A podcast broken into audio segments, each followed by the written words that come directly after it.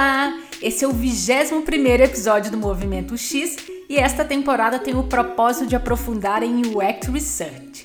O convidado de hoje é o Caio Gama, User Experience Research no Nubank. Ele tem formação em ciência da computação, trabalhou como desenvolvedor back-end por oito anos e traz uma visão bem interessante sobre como podemos mesclar dados de uso e técnicas qualitativa e quantitativa para conhecer as pessoas que usam os produtos e serviços que vamos investigar. Também falamos sobre como ele fez a transição de desenvolvedor para pesquisador UX, o dia a dia no Nubank, dicas para você começar a usar Data no processo de pesquisa e muito mais. Esse episódio tem o apoio do Tester, plataforma completa de teste de usabilidade ágil. A gente sabe que rodar pesquisa no tempo do produto é um super desafio e o Tester entrega todo o processo de teste com usuários de forma automatizada, incluindo recrutamento, execução, recompensa aos participantes e também relatório com resultados. Isso tudo em uma média de 48 horas. Para saber mais informações e também para ganhar três participantes extras na contratação de qualquer plano, é só acessar bit.ly barra teste remoto. E mais uma dica bem rápida. Vocês sabiam que vem aí o primeiro livro sobre o UX Research em português? As autoras Denise Pilar, Cecília Henriques e Elisete Inácio lançaram uma campanha de pré-venda com várias opções para contribuir e recompensas bem legais. Eu já apoiei e garanti o meu livro. Os últimos exemplares dessa pré-venda estão em bit.ly barra livro pesquisa. Corre que é só até dia 1 de março. As músicas desse episódio são do produtor Richard Garrel com seu projeto Aeoner. E lembrando que todas as informações e links que falei também estão em movimentox.com. Então vamos lá! Eu sou a Isabela de Fátima e essa é a segunda temporada do Movimento X.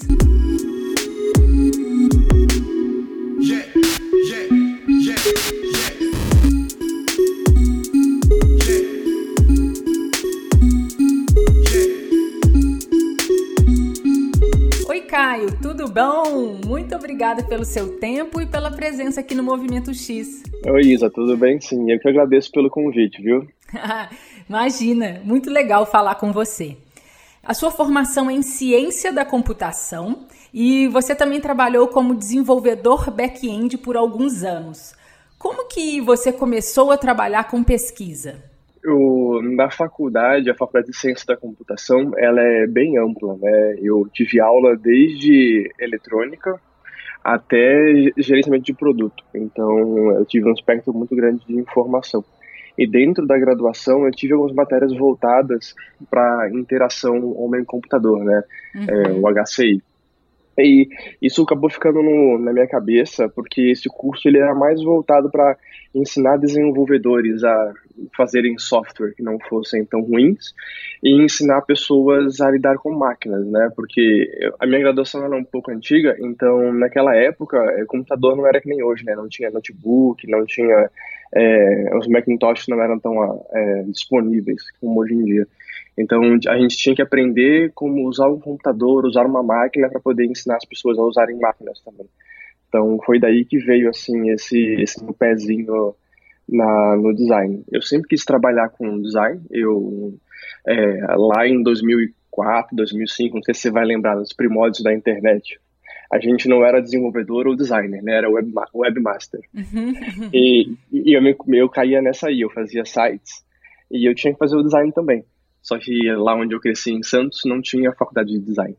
Daí eu acabei unindo um pouco do útil ao agradável, né? Nessa graduação eu aprendi um pouco sobre isso, sobre HCI, sobre, sobre a interação das pessoas com computadores, e usava esse meu background de meu interesse em design para ir é, de pouquinho em pouquinho conseguindo esse espaço em empresas. É, eu acho que na época que eu trabalhava como desenvolvedor, o, meu cargo ele era de desenvolvedor back-end, né? Mas eu acho que hoje em dia ele seria chamado de, como se diz, é, UX developer, que eu era desenvolvedor, mas eu sempre puxava esse pezinho para design, esse pezinho para tomar cuidado com a interação das pessoas com o site. Como eu sempre trabalhei em local pequeno, com, com poucas pessoas, eu sempre dava uma força para o pessoal de design. Às vezes nem tinha design, então era eu que fazia essas coisas. Interessante, muito legal sua história. E por que, que você decidiu seguir esse caminho de trazer a perspectiva é, das pessoas que usam né, os sites que você estava criando, os softwares, para a equipe, né? Foi uma, uma perspectiva bem interessante assim que eu tinha que eu sempre trabalhei em, como eu disse, em empresas pequenas, mas que os prestadores, os, as pessoas que consumiam o site ficavam dentro da empresa. Então eu sempre tive muito acesso às pessoas que estavam utilizando o que eu fazia. Então era sempre um choque. Era sempre um choque você fazer um site que você achava que estava bom, um sisteminha que você achava que estava bom, e você sentava do lado da pessoa e a pessoa não conseguia nem cadastrar alguma coisa que tinha que cadastrar era, era sempre, assim, eu digo bom, mas era assustador, né? Era de, de olhar e ficar desesperado, porque, caramba, estava é, tava cumprindo todos os requisitos, estava cumprindo todas as necessidades básicas, mas a pessoa não conseguia usar porque o botão estava com uma label estranha, porque a pessoa não, não entendia o contexto, não entendia o que estava pedindo ali, e assim por diante. Então foi daí que veio essa vontade de é, voltar para essa parte da faculdade, começar a explorar essas coisas, né? Foi aí que eu descobri lá fora o termo UX, que era mais, mais entender a experiência das pessoas que estão utilizando o site, mais produzir uma, um site usável do que um site bonito. Então foi daí que eu comecei a, a botar o pezinho cada vez mais na área de, de experiência e na área de pesquisa. Bacana. E como foi essa sua transição de desenvolvedor para pesquisador UX? Conta pra gente é, os desafios, como que você é, fez para chegar lá? Bacana. Os desafios foram foram muitos. O primeiro foi manter atualizado, né? Porque como eu não tinha a graduação de design, nem, nem nenhuma base de UX, assim, tirando aquele, aquele pouquinho de HCI, é, estudar era muito difícil, porque eu não sabia aonde estudar, como estudar, ou se eu estava estudando a coisa certa. É, e depois foi questão de conseguir um espaço nas empresas que eu trabalhava. Então, eu sempre que eu ia para uma empresa nova, eu falava, ó, eu desenvolvo, mas eu quero muito trabalhar com design. Então, se vocês um dia tiverem um espacinho, por favor, me considerem como uma opção.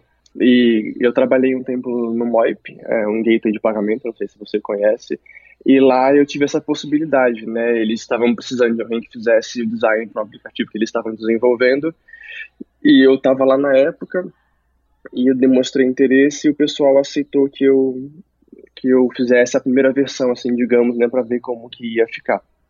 E foi de pouquinho em pouquinho conseguindo esse espaço, até eu conseguir uma vaga de pesquisa pra, propriamente dita. E aí, essa, essa primeira, é a vaga de pesquisa, é, vamos chamar assim de pesquisa full-time, foi no, na uhum. MOIP?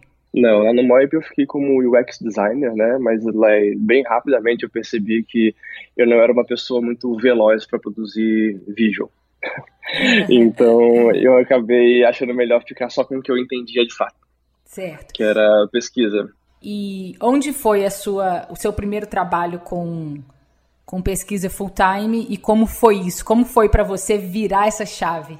É, meu primeiro trabalho como pesquisa assim, full time mesmo foi no Viva Real é, e foi bem, bem divertido virar essa chave, assim, porque era bem, era bem o que eu queria, era bem o que eu estava tentando construir, de pouco em pouco, né, é, ao longo desses anos. E foi, eu até brincava que era o trabalho que eu sempre quis, né, é, eu consegui chegar onde eu queria chegar, que era trabalhar com pesquisa. Pode ter demorado um pouquinho, mas consegui. que, que alegria ouvir isso. sim, sim, sim. Foi bem emocionante. Assim, quando eu fui aprovado, foi bem legal. E se você tivesse tido a oportunidade de fazer algo diferente nessa sua transição, o que seria? Acho que ficar mais próximo da comunidade de design. Que eu sempre fui. Eu, não, eu nunca fui de frequentar evento, assim, eu até ia, mas eu sempre ficava no meu canto lá, sabe?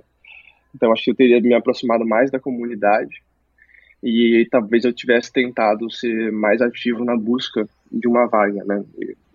Ter abordado mais pessoas sobre é, a disponibilidade de vagas de pesquisa. Isso é um ponto que eu quero que a gente aprofunde, mas eu vou deixar um pouquinho é, mais para frente, porque eu queria que a gente falasse um pouco mais sobre quando você virou essa chave.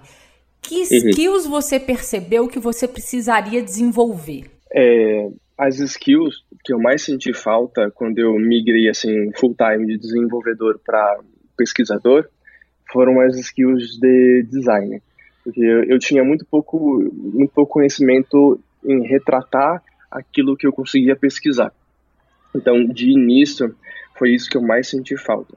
Porque o resto, a questão de, de entrevista, a questão de métodos de pesquisa, eu conseguia estudar por fora e praticar por fora, ter acesso em material acadêmico e em livros. Agora, a questão de design, de visual, é muito difícil você reproduzir quando você não tem com quem compartilhar, né? Você fica na sua bolha. E isso, para mim, foi um, uma dúvida muito, um passo muito grande no começo, porque eu não sabia até onde ia meu trabalho na hora de entregar é, o material de pesquisa, né? Eu não sabia me comunicar direito com os designers. É, e uma das coisas que me ajudou muito foi que esse meu trabalho como desenvolvedor me mantinha muito perto de, de gerar dados. E era um negócio que eu sempre gostei de acompanhar. É, eu estava sempre é, olhando as métricas de, de funis, as métricas de acesso, de comportamento mesmo dos serviços que eu acabava criando. E isso foi uma daquelas coisas que era muito valioso para mim como desenvolvedor. E também quando eu fui fazendo a migração para pesquisa e para design, foi algo que é, me trouxe uma, um olhar diferente, né? Eu entendia como que as coisas estavam, entre aspas, quebrando, então era mais fácil de propor soluções.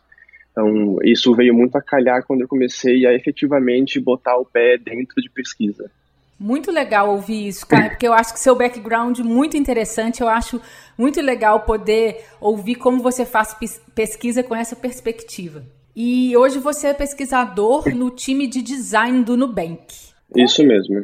Como que vocês fazem a pesquisa na empresa, né? Como que a pesquisa está estruturada na empresa? Aqui no Nubank a gente segue aquele modelo é, de tribes, squads e chapters, né?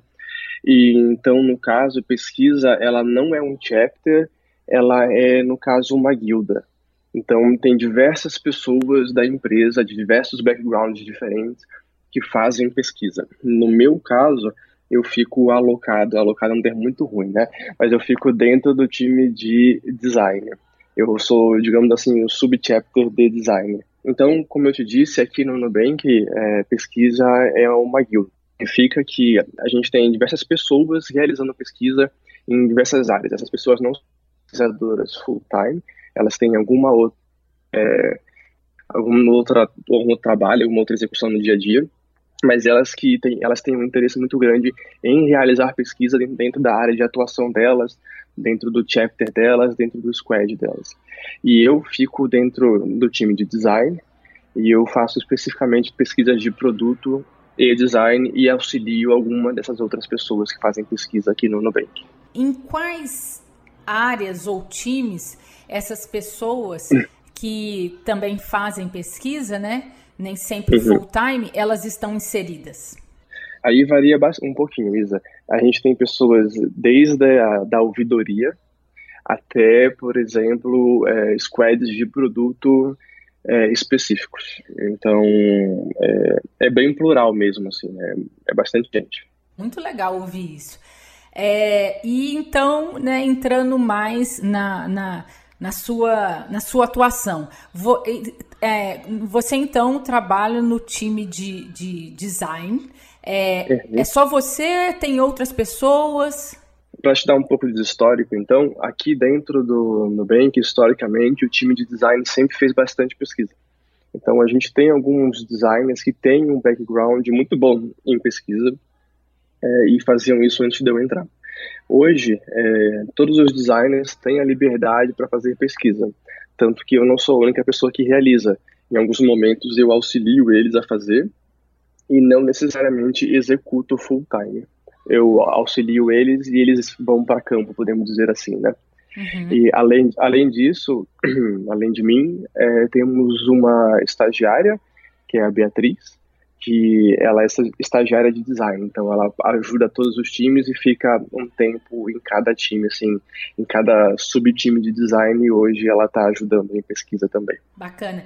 E qual que é a vantagem, na sua opinião, né, de ter é, pesquisadores focados em design, em produto, ao mesmo tempo que tem em outras áreas, né? Por que, que você acha que, que isso acontece, que faz sentido? É, eu acho que dentro de design a gente tem é, duas vantagens.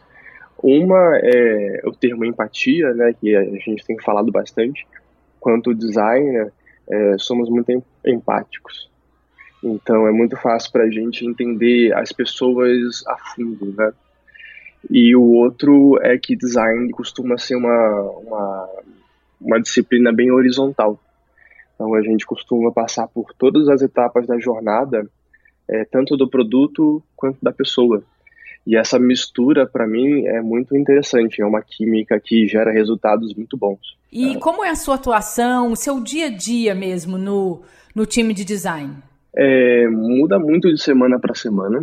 A gente, é, eu não tenho nenhum calendário fixo, assim, digamos. Eu faço parte de um squad apesar de ajudar a, o chapter de design como um todo, eu fico dentro de um squad.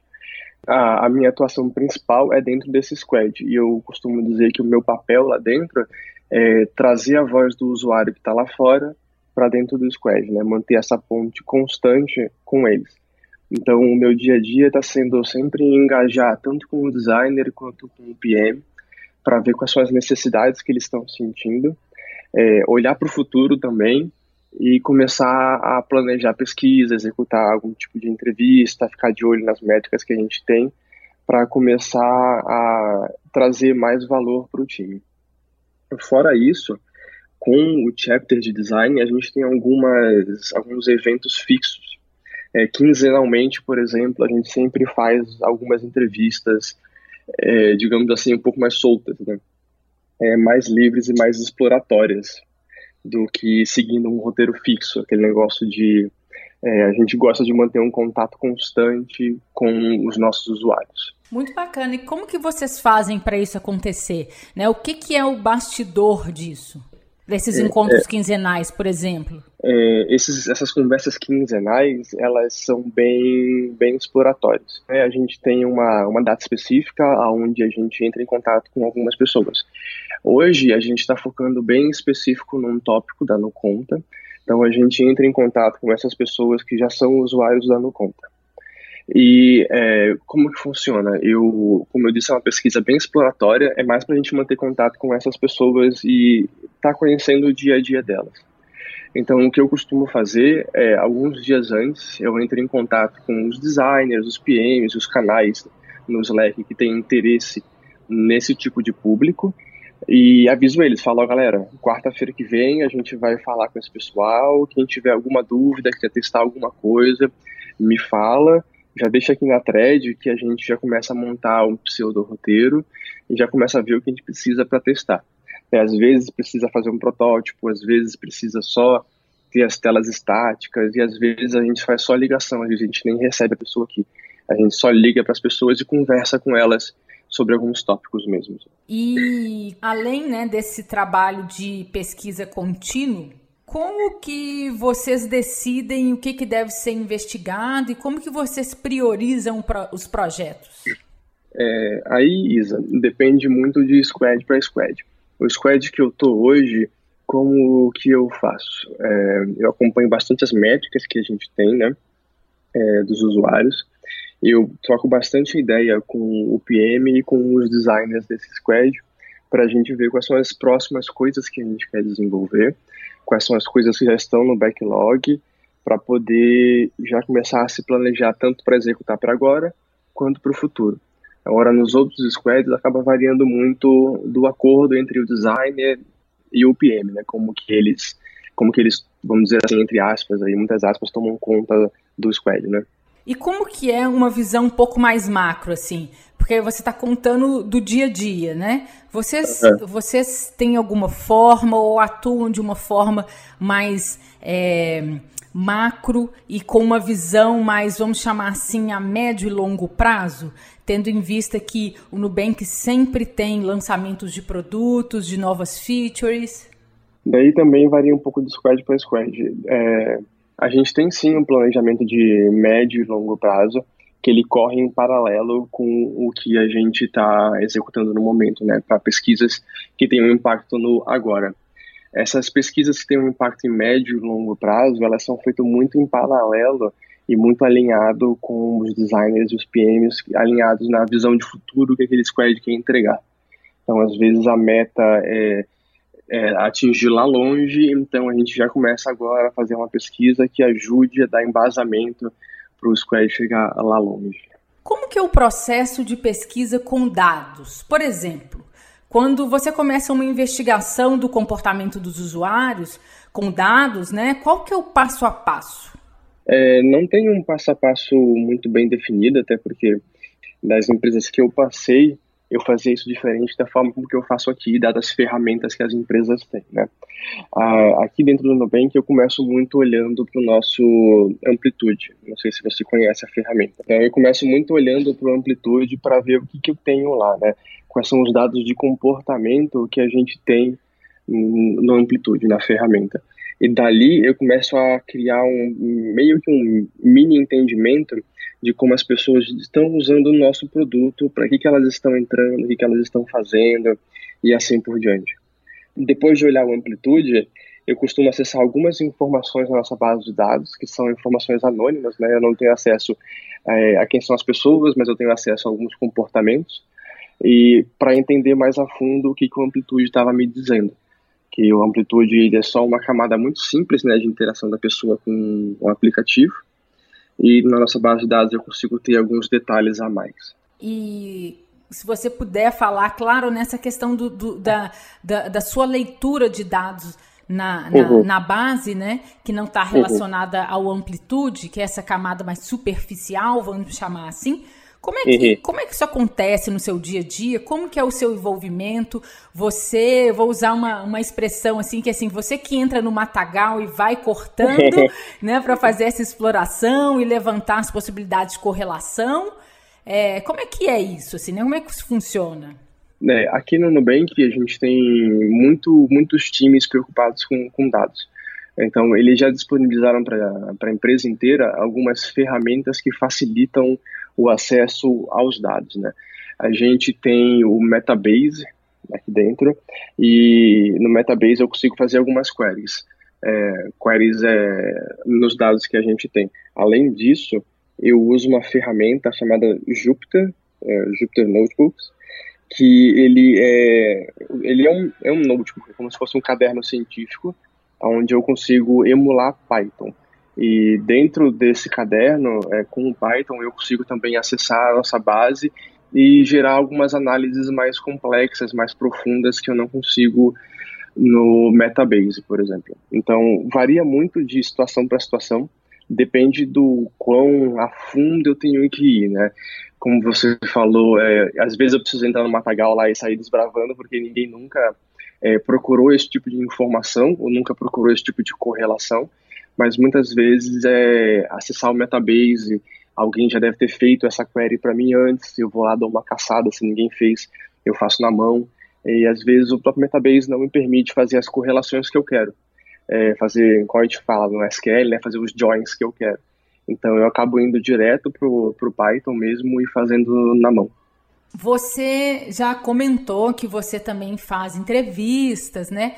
Então, é, como funciona é, essa questão de usar quali quant? Tem algum caso que você começa com quali e vai para quant e outro caso que é quant e quali, né? Não sei se é melhor a gente chamar quant ou essa análise de rastros de uso, né, do produto, mas como funciona, né, esse processo tão completo e tão rico? Vamos tentar tirar uma confusão aqui, né? Que quando a gente fala quant em pesquisa, a gente acaba pensando muito em, em, em surveys, né? Em formulários online ou offline, mais nesse tipo de coisa. Certo. Então, é, e também tem a parte da análise de dados, né? Que a gente também chama de análise quantitativa ou até de, de quant. É, são duas vertentes e a gente segue as duas, né? E se aplica dependendo do, da pesquisa. Tem pesquisa que sim, a gente começa com uma quali mais exploratória, porque a gente não faz nem ideia do que a gente está esperando encontrar. É, pode ser um público novo, pode ser um público que a gente já conhece, mas se tratando de uma feature nova. Então a gente vai lá, começa com essas pessoas e depois às vezes levanta um questionário online para poder validar essas informações que a gente encontrou. E tem outras vezes, se tratando de públicos que a gente já conhece, que a gente já tem aqui dentro de casa, que essas análises de dados, né, essa parte mais quantitativa, mais de análise, é, vem muito a calhar para a gente começar a construir um entendimento. Então, quem são as pessoas que abrem o aplicativo? Quem são as pessoas que usam o cartão? Quem são as pessoas que têm no conta e têm o cartão? Quem são as pessoas que fazem transferência, assim por diante? Essa informação a gente já tem aqui dentro na forma de dados, né? E a gente encontra elas e faz correlações fazendo análise. E dessas análises a gente começa a levantar hipóteses, levantar suspeitas, para onde a gente vai para entrevistas qualitativas, né, ou, ou, ou, outros métodos qualitativos. Qual a diferença entre trabalhar com Quant e com Deira?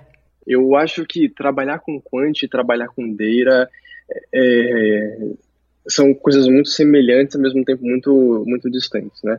É, a, o mundo quantitativo ele é um universo que vai desde, acho que eu já comentei, das surveys, que são uma ciência por si só, até eu desenvolver algoritmos preditivos de machine learning para poder definir é, é, o, a, o desflorestamento na floresta amazônica para os próximos cinco anos. Então são muito, são mundos muito grandes, tem técnicas muito, é, vou dizer simples, mas não menosprezando, né? Tem técnicas muito acionáveis, como por exemplo um teste AB, um, uma survey e uma correlaçãozinha simples, até coisas muito complexas, como rede, redes neurais. E, e, isso é um negócio muito difícil de tirar essa ambiguidade numa conversa é, de alto nível. A gente tem que acabar entrando e falando de técnicas. Eu acho que não faz sentido para um, um designer ser alguém que consegue executar e ir a fundo na parte teórica de redes neurais porque é um conhecimento muito específico. Vai ter um valor muito grande para o designer? Vai, mas eu acho que tem mais valor em você entender e conseguir consumir que de fato executar. Agora, é, conseguir fazer correlações, correlações simples, correlações múltiplas, eu acho que tem muito valor para um designer, para um pesquisador, além de entender, conseguir executar também. E que técnicas que você mais usa no dia a dia e por quê? Então, o, o que eu mais faço no dia a dia mesmo seria ficar olhando para esses dados que a gente tem é, e tentar encontrar hipóteses, tentar encontrar é, especulações, além de entrevistas mesmo. É, daí, entrevista você entenda por telefone, presencial, teste de usabilidade e assim por diante. É, você falou que você tem uma rotina na qual você fica olhando para os dados. Isso. Como você faz para é, monitorar, se essa é a melhor palavra, né? Os dados é, relativos ao, que as pessoas já estão usando hoje, né? E ao mesmo tempo é, tem sites para o direcionamento de novos produtos, que é uma coisa que o Nubank faz constantemente. Tá, eu acho que é uma pergunta que ela tem duas respostas. A primeira é eu fico olhando para os dados, mas não quer dizer que eu fique lá, é, como se diz, só olhando para os números, tipo a telinha do Matrix, né? Eu fico, eu fico, eu fico olhando para perguntas específicas. Então, como que está sendo o uso de tal feature? Como que está sendo o uso de tal funil? E assim por diante. Eu fico monitorando informações específicas com frequência. Agora, como que eu uso essas informações para ver novas features vai muito, por exemplo, de algumas das ferramentas que a gente tem aqui dentro. Então, por exemplo, a gente usa o Product Board. E lá no Product Board a gente coleta feedback de usuário. Então eu faço um paralelo entre o que as pessoas estão pedindo e como elas estão usando o nosso produto. Se elas estão pedindo muito uma feature é, X e eu vejo que elas já estão solucionando essa feature dentro do nosso produto de alguma outra forma, já começa a gerar ali ideias para sugestões de novos produtos. Tem alguma técnica para baixar os dados, por exemplo, e explorar essas correlações é, e também entre as variáveis? Como é que você faz isso no dia a dia? É, eu acho que assim uma técnica para baixar os dados depende muito do, do local onde você está. É, se você tiver acesso à base de dados da sua empresa, você simplesmente entra lá é, com o SQL da vida e, e usa o SQL para fazer uma extração simples você não tiver, você pede para um analista de dados da sua empresa que ele provavelmente vai te passar um arquivo CSV aí para você trabalhar com. Agora, fazer a análise já começa a demandar conhecimentos né, de matemática, de estatística e um pouco de alguma linguagem de programação ou de alguma linguagem específica para fazer análises, né? O Excel ele já resolve muito disso. O Excel ele é muito bom para fazer correlações simples, né? É, aquelas correlações se, se a variável A e a variável B crescem no mesmo na mesma tendência. O Excel já é muito bom para fazer isso. Agora, quando você começa a adicionar múltiplas variáveis e assim por diante, eu acho que vale a pena sair do Excel e ir para um Python, ir para um, alguma outra linguagem mais robusta. E você sabe aonde coletar os dados? É, eu acho que é, é, um pouco parecido com uma questão qualitativa, que coleta de dados ela existe tanto em quanti quanto em quali, né? Só que de formas diferentes. Na parte na parte quali, eu preciso saber qual é o método de, de pesquisa que eu vou utilizar para ter o acesso àquele dado da forma mais pura possível ou da melhor forma possível. Já em quant, é, eu preciso saber qual é a base de dados que está aquele dado, é, eu preciso saber se aquele dado foi normalizado, se ele já foi tratado de alguma forma, se ele sofreu alguma alteração e assim por diante. Então, é, te respondendo e não te respondendo, eu, é difícil eu saber sempre aonde está aquele dado, principalmente, aqui, principalmente numa empresa do tamanho do Nubank, que é muito grande e gera muita informação. Então eu acabo consultando algum, alguma, algum dicionário de dados que a gente tenha que me fale, por exemplo, ah, o evento de login se chama é, login e está na base A, por exemplo. É, pensando né, nesse seu mix de técnicas e, e, com essa sua visão holística né, das formas que a gente tem para conhecer as pessoas, é, as técnicas que você usa para conhecer o comportamento dos usuários são diferentes das que você usa para testar hipóteses, por exemplo? É, eu, eu, eu gosto de acreditar que é tudo uma questão de, de complemento, né? falando de técnicas, eu acho que as técnicas para testar hipóteses e as técnicas para conhecer pessoas, elas são diferentes, mas elas têm o mesmo e-mail, né? Então, vou citar um exemplo para não ficar tão ambíguo. É, uma entrevista de profundidade pode servir tanto para conhecer comportamento quanto para é, validar uma hipótese. E o mesmo se aplica para técnicas quantitativas, né? Eu posso fazer uma análise de dados aqui para poder começar a ter um sentimento de como essas pessoas estão se comportando e utilizando o aplicativo, e eu posso fazer uma análise de dados para poder é, ver resultados de um teste AB ou mensurar se o que a gente fez teve o impacto esperado e assim por diante. Existe algum momento do produto que faz mais sentido usar um tipo de abordagem do que, do que outra? Por exemplo, qualitativa, quantitativa? Isso acontece? É, eu, não, eu não sei se tem relação mais com o momento do produto ou sim com a quantidade de conhecimento que a gente tem sobre aquele usuário. Eu acho que quando a gente já tem alguma base de conhecimento, a gente pode começar a explorar um pouco através de métodos quantitativos. Agora, se eu não tenho nada de informação sobre aquela pessoa, é óbvio que eu posso ir lá e fazer uma desk research, né? é, ler materiais que outras pessoas já geraram sobre esse tipo de conhecimento, mas é, nada melhor do que você sentar com uma pessoa que, tá, que vai utilizar o seu produto, que passa pelos problemas que você quer solucionar e falar com ela cara a cara. Então, eu acho que mais talvez do que o produto seja o seu conhecimento sobre o seu usuário. É, como é que como que você combina técnicas de pesquisa e apesar que você ter dito que não tem uma fórmula, né? que depende uhum. muito do, da situação, como que você combina técnicas de pesquisa qualitativa e quantitativa para investigar a experiência do usuário? Então, Isa, assim, para tentar te explicar isso de uma forma um pouco mais, é, mais simples, eu vou tentar usar o iFood como exemplo, tudo bem? Claro, tudo bem. é, imagina que eu entro no, na amplitude do, do iFood e eu começo a ver que tem é, certos comportamentos muito drásticos, né? Eu vejo que tem pessoas que entram todo dia no iFood para pedir uma janta, tem pessoas que entram só de final de semana, mas no final de semana só pedem no sábado. É, tem pessoas que entram é, de final de semana, mas pedem na sexta, no sábado e no domingo. Então eu começo a, a encontrar comportamentos muito distintos, né? Muito muito visíveis. Imagino também que tem aquelas pessoas que só entram quando tem algum tipo de desconto ou algum tipo de promoção. Então, com essa informação, eu já começo a entender um pouquinho que tipo de comportamento as pessoas podem ter, né? Tem aquela pessoa que não, não cozinha em casa, tem aquela pessoa que final de semana não quer se preocupar com louça, e assim por diante. Então, daí eu começo a criar hipóteses e começo a criar especulações para ver que que eu, como que eu posso conversar com essas pessoas já tendo uma base de conhecimento.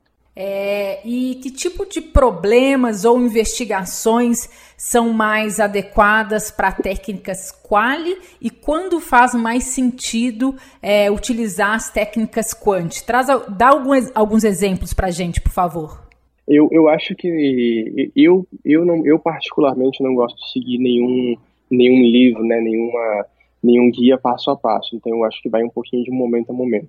Mas eu gosto, eu, eu acredito que técnicas quais elas sejam muito boas para a gente mensurar a intenção e entender o que as pessoas gostariam de fazer, o que elas estão procurando fazer, como que elas vão fazer e assim por diante. Já técnicas quant, eu gosto de usar elas mais para mensurar a ação.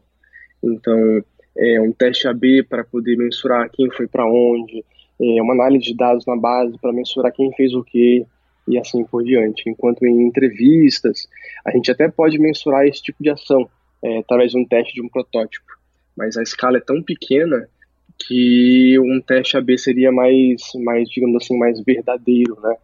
mais real aos dados. É, acho que, meio que fazendo um, um, sumáriozinho, eu gosto de levar dessa forma.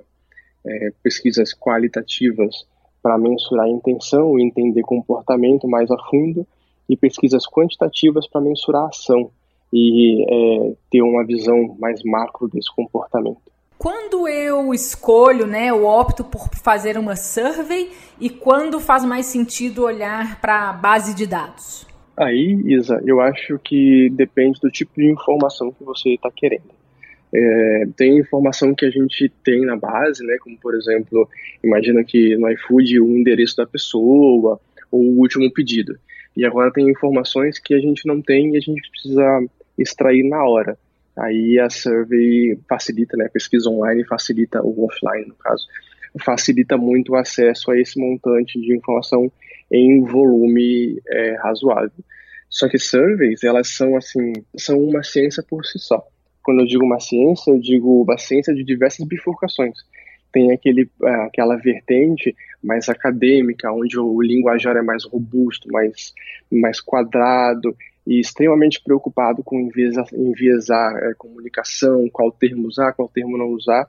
E tem uma, uma vertente um pouco mais leve, né, que já que começou a reparar que as pessoas não, não entendem mais esse linguajar tão rebuscado, que as pessoas não entendem tanto uma diferença entre, entre ter e usar, e assim por diante, sabe? é, que trata as pessoas um pouco mais numa vertente mais humana e menos experimental, assim, menos é, um experimento científico para um experimento científico. Interessante, muito legal. E você pode dar alguns exemplos de cenários no qual é, o Nubank usa teste AB? A gente costuma usar muito teste AB para validar hipóteses que são mais fáceis de validar é, no campo do que por pesquisa. Então, por exemplo, se a gente tem uma dúvida se comunicar de forma X ou de forma Y um call to action vai ter impacto, ao invés de eu fazer isso numa, numa, numa survey ou fazer isso em entrevistas, é, como o custo de desenvolver isso é tão baixo, né, trocar ali um label, trocar a forma de alguma coisa, a gente opta por desenvolver e fazer um teste AB, porque tem esse, essa gama de aprendizados, ao invés de é, testar isso de forma, falar offline aqui, né, mas com, de forma não, não ao vivo. Vocês então testam, o teste AB ele serve mais para elementos menores ali, mais para o micro, ou vocês olham também para o macro, por exemplo, uma tela toda? É, tanto para o micro quanto para o macro. A gente vê, é, a gente costuma fazer trade-offs como, por exemplo, tempo de desenvolvimento versus é, qualidade do aprendizado, né? É, nessas, nessas horas, no teste AB, é, a gente tem muito o ganho da significância estatística, né? A gente vai ser capaz de mensurar quantos por cento da base teve preferência pela versão A versus a versão B, que vai ser, vai, vai ser um valor muito rico, porque a gente para de falar de intenção e começa a falar de ação. No teste AB eu mensuro ação e não intenção. Então, em momentos que a gente precisa mensurar esse tipo de coisa, é onde a gente vai. O teste AB é, é feito por você ou pela equipe de dados? Como é que funciona essa atuação no dia a dia? Ou vocês trocam? Como que, como que se dá? Depende muito do, do squad. Eu não acho que eu não posso entrar muito em detalhe porque é uma resposta sabonete, né? Depende muito. Mas varia muito de squad para squad. Tem squad onde eu participo, tem squad onde tem analistas próprios para fazer isso, tem squads onde o PM toma conta dessa, dessa, dessa responsabilidade e assim por diante. Bacana. E a questão de optar por survey ou teste AB, né? Tem a questão da ação e a intenção, né? Eu acho que, como exemplo, o teste AB é muito bom para mensurar a ação. Então, no teste AB, eu consigo saber quantos por cento das pessoas conseguiram concluir aquele call to action é, fidedigna, fidedignamente. É, é, um dado real. Já, já numa survey, a gente é, consegue mensurar mais intenção, né? qual é a intenção da pessoa lidando com aquele produto. Então fica aí mais num aspecto interpretativo ainda é, e não num aspecto real, né, não na conclusão da tarefa. Muito legal.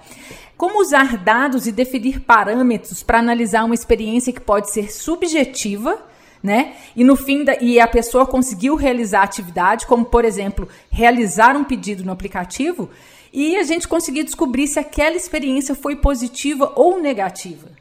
Bacana. É, eu, eu gostei que você usou um termo muito, muito técnico que foi parâmetros, né? É, para a gente definir sucesso, a gente precisa de parâmetros para entender o que, que é sucesso. Então, é, uma experiência de sucesso dentro do iFood pode ser fazer o pedido, é, pedir o jantar em menos de um minuto e meio. Como que a gente chegou nesse um minuto e meio? Foi através de análise de dados ou foi através de conversar com pessoas e chegar numa conclusão sensata? É, metrificar a experiência é um negócio muito muito complicado. Eu acho que a experiência ela não está só em dados, ela está em qualidade também. E mensurar qualidade através de, de performance, é, eu acho que a gente pode dizer que é, um, é, entre aspas, um tabu. Porque eu posso terminar o fluxo em 35 segundos e não estar satisfeito com esse fluxo, mas ter, terminei ele em 35 segundos. Então eu acho que é um complemento de informações. Eu preciso conhecer as pessoas para eu poder setar esses parâmetros, né? Para eu poder definir qual seria o tempo ideal de conclusão de um fluxo, para eu tentar entender é, qual seria o tempo ideal de interação entre a pessoa e o aplicativo, para depois começar a mensurar isso na nossa base é, porque senão eu posso estar mensurando com base na minha expectativa e não no que o usuário de fato espera do produto, né? Muito legal, muito, muito bacana mesmo. Como você materializa pesquisa e transforma os insights em acionáveis para os produtos e serviços? É, eu gosto muito de trazer o designer e o squad para dentro da pesquisa. Então, a gente costuma transmitir a pesquisa ao vivo para o squad, e o designer está participando comigo. Para quê? Para a gente poder digerir essa informação de forma coletiva e não ser necessário que não ser necessário que eu termine a pesquisa, gere um documento e encaminhe para as pessoas. Isso não quer dizer que eu não faço isso, né? É, quando a gente termina a pesquisa, eu gero uma documentação e essa documentação vai com comportamentos encontrados dentro da pesquisa, é, que não gera por si uma lista de acionáveis, gera uma lista de comportamentos que a gente encontrou. Os acionáveis, eles são criados junto com o time, é, principalmente quando eu não faço parte do squad, porque daí eu tenho menos contexto do que o resto do time para poder gerar uma solução. Interessante, faz, faz bastante sentido, né? Você pode citar uhum. alguns exemplos de, de, de materialização, de acionáveis que, acionáveis que vocês criam? Claro. Um pouco dessa um pouco desse meu background mais da ciência, né, da ciência da computação, me fez é, tender mais para relatórios, é, relatórios de comportamento, do que outros tipos de documentação. Então, eu costumo, a entrega simples, assim, digamos, né, é um documento, um toque no Word, lá no Google Docs, de cinco, seis páginas, relatando tudo que a gente encontrou. Mas isso não quer dizer que eu não gere materiais que acompanhem, né? Então, além dessa entrega desse, desse documento, é, às vezes tem uma jornada do usuário, às vezes tem é, um documento, vamos dizer assim, mais, mais bem desenhado sobre o que a gente encontrou para poder digerir melhor a informação. É, é, já precisei fazer é, como se fosse uma timeline explicando todas as interações entre a pessoa e o produto e assim por diante. Eu acho que o entregável ele varia muito da situação. É uma daquelas respostas meio é, fugindo, né? Depende. Mas é, é isso, depende. e eu acompanho né, as publicações do time de design no Medium e eu já vi né, que vocês fazem personas em alguns casos. É, eu queria que você me contasse mais sobre isso e se vocês usam dados para criar personas, como, como, como esse equilíbrio entre né, o que as pessoas falam que fazem, né, por meio das entrevistas, com o que a gente de fato nota que elas fazem. Personas é um assunto bem sensível, né? É, com cada designer que você conversar, ele vai ter uma experiência e uma expectativa sobre personas, e cada área da empresa que você falar com também vai ter uma, uma expectativa e uma experiência com pessoas completamente diferente. Então, aqui dentro do time de design, a gente usa personas como uma ferramenta de empatia elas até são, ela até tem alguns aspectos de, que vêm de dados, mas esses aspectos a gente não torna eles transparentes, né? A gente não fala que as pessoas, pessoas foram feitas em cima de tais e tais dados. A gente leva elas como uma ferramenta de empatia que mostra muito o comportamento daquele grupo de usuários e como que isso impacta no produto. E tem algum momento ou caso, né? Ou, ou, ou eu digo momento, eu digo assim, momento do produto ou, ou, ou caso em algum momento que você acha que, que faz mais sentido usar personas ou não? Eu acho que depende mais do momento é, do seu conhecimento do seu usuário, né? Do que a técnica pela técnica. Eu acho que fazer uma persona no momento muito cedo do produto pode não te dar tantos insights quanto você simplesmente sentar e conversar com essas pessoas e entender mais a fundo as necessidades dela. É claro que pelo uso da entrevista, né, por exemplo, você vai começar a criar um padrão de comportamento e etc. Mas eu acho que se pegar esse comportamento desde cedo, acaba sendo muito tendencioso, muito viciante, né? E para te responder a parte dos dados, aqui a gente de vez em quando usa dados sim, que eu te comentei no começo, para ambientar essas pessoas, mas não são a raiz, né? não é o status quo dessa pessoa, não é construído em cima dos dados. É, eu, assim, o Nubank ele tem um cenário no qual a gente está falando de uma base de milhões de pessoas, né? E, uhum. e, um produto mobile, a gente sabe que a, o contexto de uso pode influenciar, né? Como aquela uhum. pessoa está utilizando features, serviços. Nesse caso, você, você acha que faz sentido pensar personas para toda a base ou personas mais em momentos da jornada? Como que vocês é, lidam com, com, com, essa, com essa questão dessa, vamos chamar assim, dinamicidade da base, né? Uhum. Aí, Isa, eu acho que é uma daquelas respostas que depende, sabe? Eu não posso entrar em muitos detalhes aqui do Nubank, mas eu acho que é, em produtos muito, muito grandes, muito amplos, você ter uma persona é, para tudo, é, principalmente num, num país tão grande quanto o Brasil, é meio que maluquice. Nosso comportamento aqui em São Paulo é muito diferente do comportamento lá em Rondônia, por exemplo, onde eu cresci. Então, fica fica muito estranho eu tentar normalizar tudo isso numa persona só e numa jornada só que às vezes muda muito de localização para localização. Ao mesmo tempo em que ter personas por momentos da jornada, dependendo de quão grande for a sua jornada, você pode acabar aí com dezenas né, de pessoas. Então eu acho que tem que ser um, uma mistura muito bem pensada e muito bem planejada dada, dado o produto, né, dado o tamanho, o escopo, tudo que eles têm para todo, todo esse monte de informação que a gente tem aqui. É, de uma maneira geral, Caio, do seu trabalho, é, no Nubank, é, da, da, da, desse seu trabalho né, em, em, fazer a pesquisa no time de design, no time de produto acontecer, né? Você é, é, é a pessoa quem está fazendo isso full time, tem também a Beatriz, mas o que, que em geral você, você acha que tem dado certo e o que, que não tem dado certo? Tá. O que eu acho que tem dado certo são as entregas. A gente tem conseguido trazer muito, muito os squads para dentro da pesquisa, né? Então as entregas deixaram de ser um documento que vai na mesa de alguém e passaram a ser um ciclo, um fluxo, né? A gente tem conseguido é, tirar aquela afobação da pesquisa tem que ser entregue para ontem, para hoje e poder ter aí um tempinho de, de maturação em alguns casos. É, então, o que não realmente não está dando certo é, o time ser enxuto desse tamanho. Tanto que a gente está com é, vaga aberta de pesquisa lá no nosso site.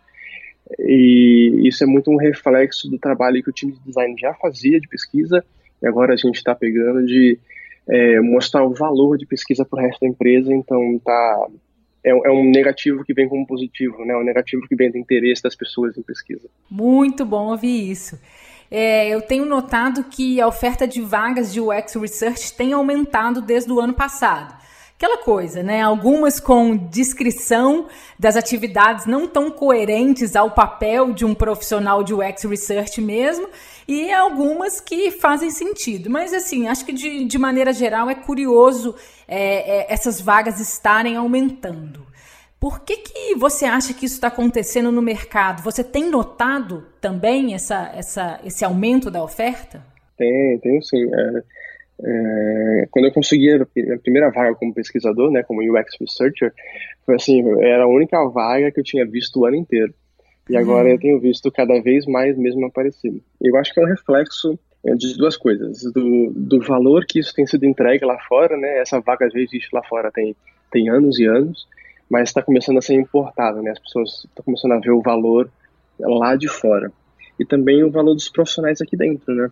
Conforme é, pessoas com um entendimento maior vão chegando em posições de, de liderança, tanto de design quanto de produto, é, vai se fazendo a necessidade de trazer pesquisadores, porque essas pessoas já trabalharam com pesquisadores antes e entendem o, o valor desse trabalho, né?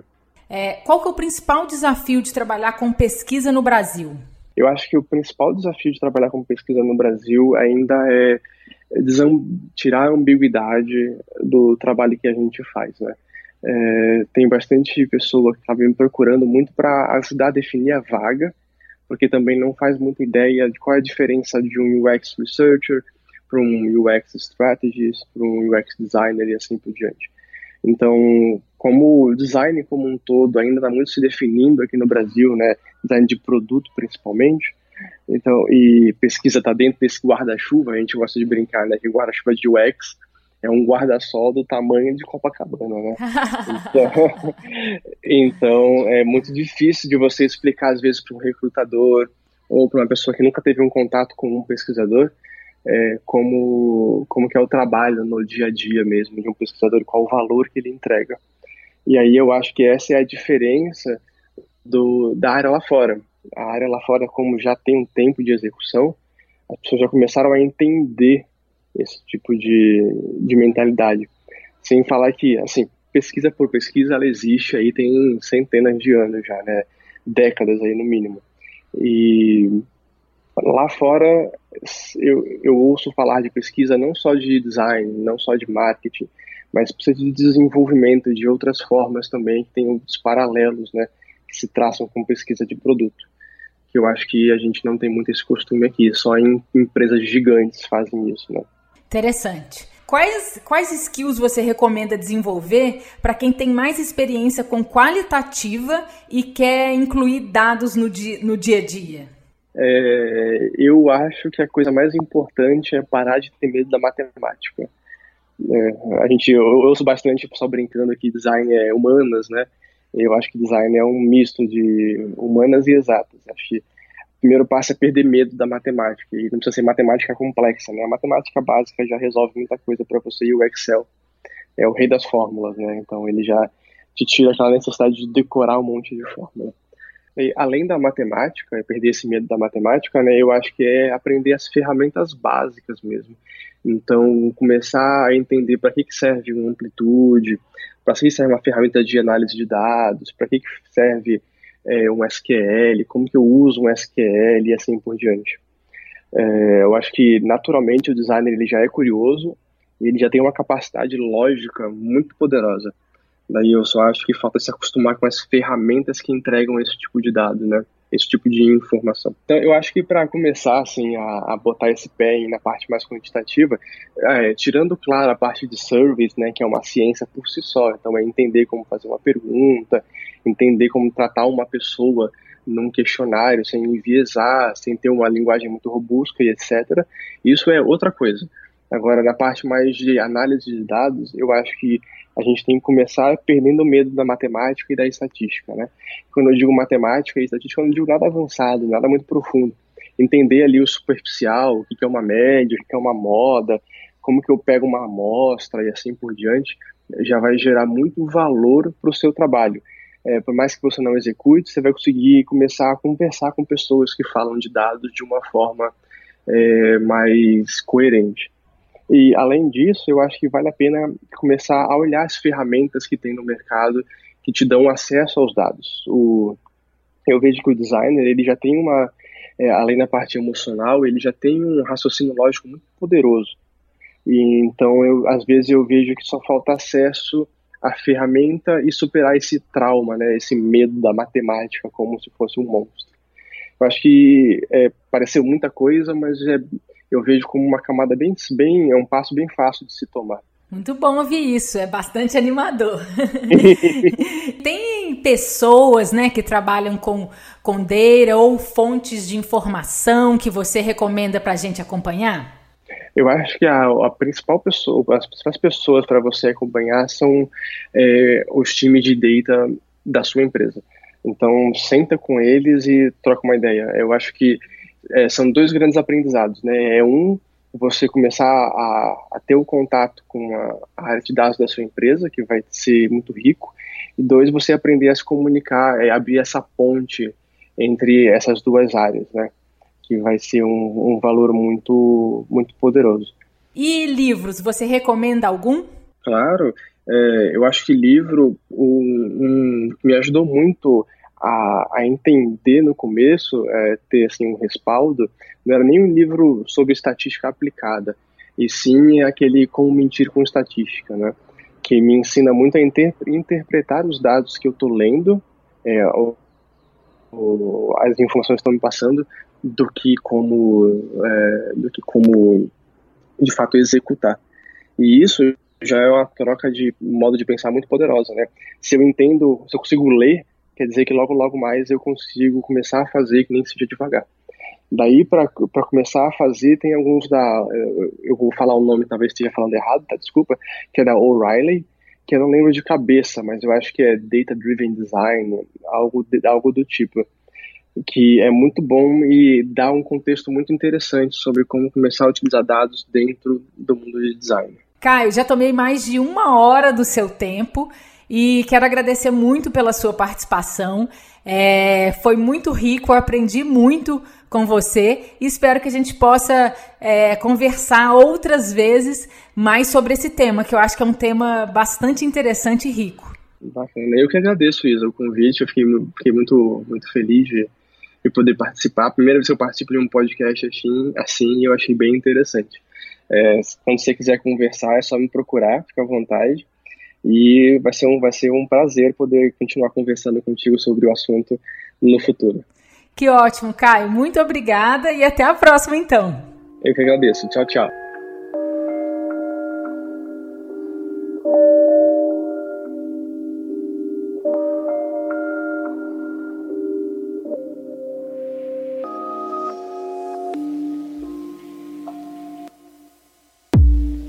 Estamos chegando ao fim deste terceiro episódio e espero que você tenha gostado. Essa edição teve o apoio do Tester, que é uma plataforma completa de teste de usabilidade ágil. O Tester entrega todo o processo de teste com usuários de forma automatizada, incluindo recrutamento, execução, recompensa aos participantes e também relatório com os resultados. Isso tudo em uma média de 48 horas. Agora você não tem mais desculpa para dizer que não dá para rodar pesquisa na sprint, hein? E para você que acompanha o Movimento X, tem a vantagem de ganhar três participantes extras na contratação de qualquer plano. É só acessar bit.ly barra teste remoto. Obrigada por ouvir até aqui e até já!